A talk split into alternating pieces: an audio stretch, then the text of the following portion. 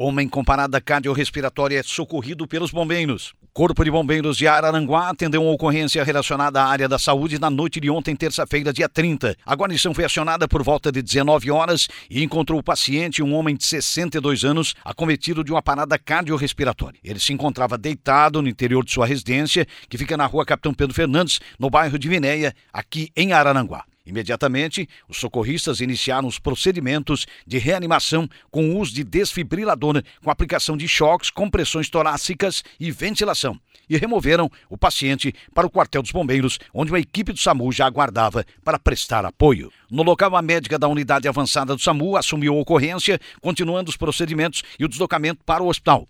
No decorrer do trajeto, mais cinco choques foram aplicados. Após chegar na unidade de saúde, o paciente foi deixado, então, aos cuidados da equipe médica do Hospital Regional de Araranguá. Polícia Militar prende casal acusado de furtos e apropriação indébita em Passo de Torres. A Polícia Militar cumpriu um mandado de prisão na manhã de ontem, terça-feira, dia 30, em Passo de Torres, e prendeu um acusado de furto e apropriação indébita. O casal acusado dos crimes vinha sendo monitorado pela Polícia Militar depois de tentar aplicar alguns golpes contra moradores da região. O homem e a mulher foram presos no interior de uma residência na Estrada Geral de Itapera, interior de Passo de Torres, ontem. No pátio do imóvel, a guarnição da Polícia Militar localizou ainda um veículo marca Toyota modelo Fielder, oriundo de apropriação indébita. O casal pediu emprestado o veículo que estava equipado com uma carretinha na praia da Figueirinha, em Jaguaruna, e não devolveu. Após ser apreendido, o automóvel foi removido para o pátio de uma permissionária. Logo após a prisão, o casal foi removido então para o presídio regional de Araranguá.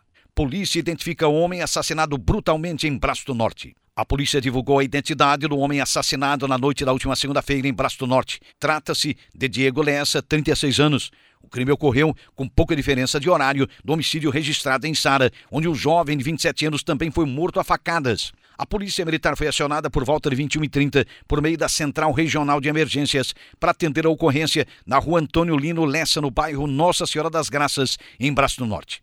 No momento em que a guarnição chegou no local, o corpo de bombeiros já estava presente e constatou que a vítima estava sem os sinais vitais, caída em via pública. Segundo a Polícia Militar, na casa de Diego havia vestígios de luta e marcas de sangue nas paredes e no corpo, além de perfurações causadas por objeto cortante. As guarnições realizaram rondas, porém nenhum suspeito do crime foi localizado, sendo acionada a Polícia Civil, que ficou responsável pela investigação. Quatro criminosos teriam participado do homicídio. Um deles, que já foi identificado, é menor de idade. Homem morto a facadas tinha mais de 30 passagens pela polícia. Uma tentativa de homicídio e um homicídio foram registrados pela Polícia Militar na noite da última segunda-feira no bairro Coqueiros, na cidade de Sara, por volta de 21h50, um veículo modelo Nissan March, com placas de Criciúma, bateu em uma residência. Quando os moradores saíram da casa para ver o ocorrido, perceberam duas pessoas saindo do veículo e fugindo, e outras duas pessoas dentro do automóvel. Dentro do automóvel estavam Marlon Prevê Monteguti, de 27 anos, morto com golpes de faca, e uma mulher de 25 anos, que também foi atingida com facadas e continua em estado grave no hospital. Marlon tinha antecedentes criminais, com 33 registros de passagens pela polícia. Um homem suspeito de ter participado do crime foi preso próximo ao local da ocorrência. Ele alegou que quem matou o homem e tentou matar a mulher foi uma outra pessoa que foi vista fugindo do local pelos moradores. Segundo o suspeito, a motivação do crime seriam dívidas relacionadas ao tráfico de drogas. Briga de vizinhos termina com um ferido. Uma briga entre vizinhos por conta do som alto acabou com um dos envolvidos no hospital com uma perfuração no pulmão. O caso foi registrado no centro de Catarina Baixo.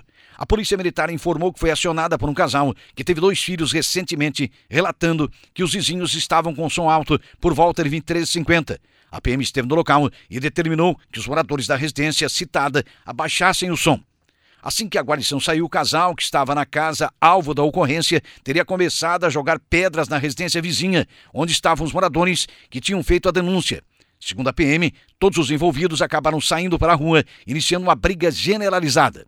Durante a briga, um homem de 45 anos, morador da residência que estaria com som alto, foi agredido e acabou com uma lesão nas costas e o pulmão perfurado. Ele foi levado ao hospital e, segundo a Polícia Civil, está em estado estável. A polícia ouviu os envolvidos e instaurou um inquérito policial para apurar o que de fato ocorreu. Ainda não se sabe o que realmente causou a lesão na vítima, já que outros envolvidos também estariam com pá, pedaços de pau e ferros. Tanto que todos eles apresentavam diversos ferimentos pelo corpo. O filho da vítima, por exemplo, estava com alguns cortes nas pernas, mas nada grave, foi o que explicou a delegada Jucine Ferreira. Justines, que é titular da Delegacia de Proteção à Criança, Adolescente, Mulher e Idoso de Tubarão, atendeu a ocorrência durante o seu plantão.